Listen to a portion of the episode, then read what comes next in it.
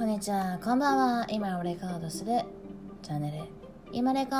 本日は東京在住のベジマキソロでお送りしております。はい。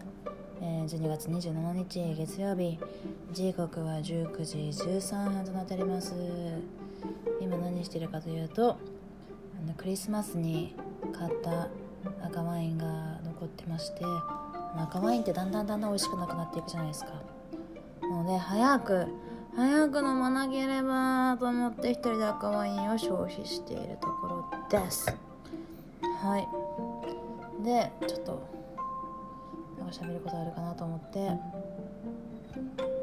アンカー開いてポッドキャスト開いて収録をね始めてみました。じゃあどうしよっかな。これはじゃあリホさんへのリレートークということにしますか？はい。うちらね東京とロンドンであの時間合わせて収録してるわけなんだけどももう結構時間合わせるの難しいのよ。でまあ結構ギリギリ合うのがこの時間みたいな感じでいつも収録してるんですけどもあの大体の時間は合わない。やからあの1人でも 2, 人1人でもあの2人分のコンテンツとして楽しめるようにリレートークっていうのをちょっと実験的にやってみたいなと思います、えーじゃあ最近あったトーク。最近あったトークなんかありますか？あ最近あったトークあります。あの私あのサウナがめちゃくちゃ好きなんですね。であのサウナってあの熱い蒸し風呂みたいな熱い蒸し地獄みたいなやつね。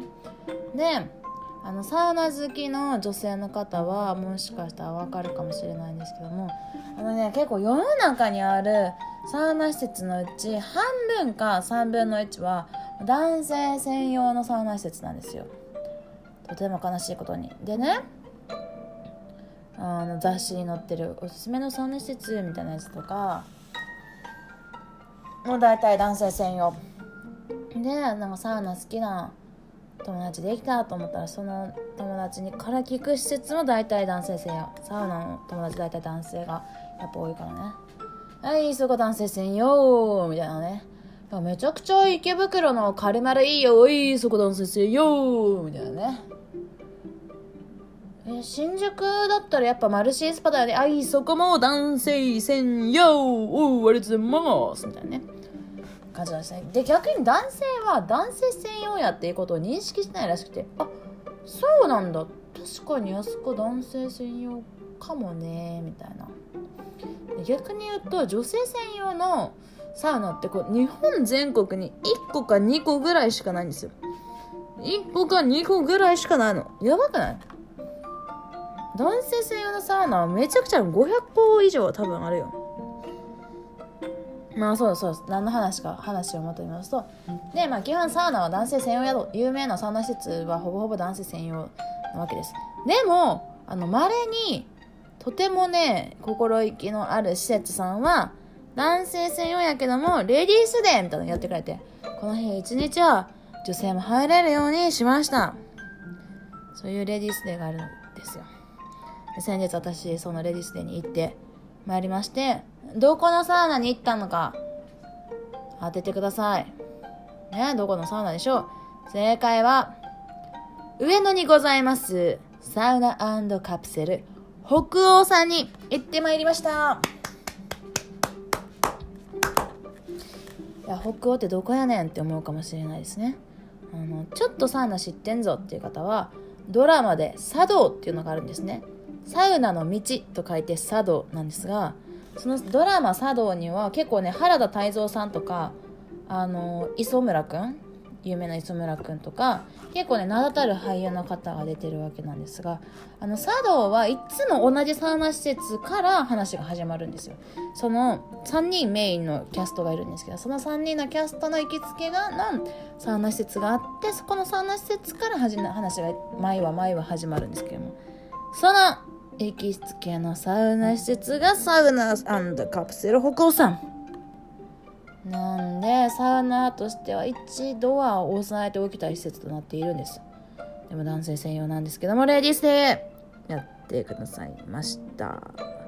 で行ったんですけどもなんか私が選んだレディースデーのプランがあのサウナ女子たちで女子会をするぞっていうプランしか余って残ってなくてもうすごい勢いで予約が枠がどんどんどんどん。10秒ぐらいで予約枠受けなんか埋まっちゃって。私はなんか15秒目ぐらいにアクセスしたもんやから。サウナ女子会プランのなんかちょっと一番高いプランしか残ってなくて、まあ、そこで初めましての人とサウナに入り初めましての人となんかご飯を食べ始めましたの人とそのままカラオケをするっていうそういうちょっと謎な大丈夫かって不安になるようなプランだったんですけども。まあめちゃくちゃ楽しかったわけですね。で問題はここから。カラオご飯食べてカラオケして一通り終わった後にあの私の名前も知らなければ私がどういう学歴かとか、なんかどういうバックグラウンドかとか、どういう仕事をしてるのかとかも全く知らない。私のこの身なりと、あのー、私のこの身なりと、あの、カラオケで歌った曲ぐらいしか知らへんのよ。やのに、なんか結構終わりかけでみんな仲良くなってきたな、みたいな頃に、え、すいません、みたいな。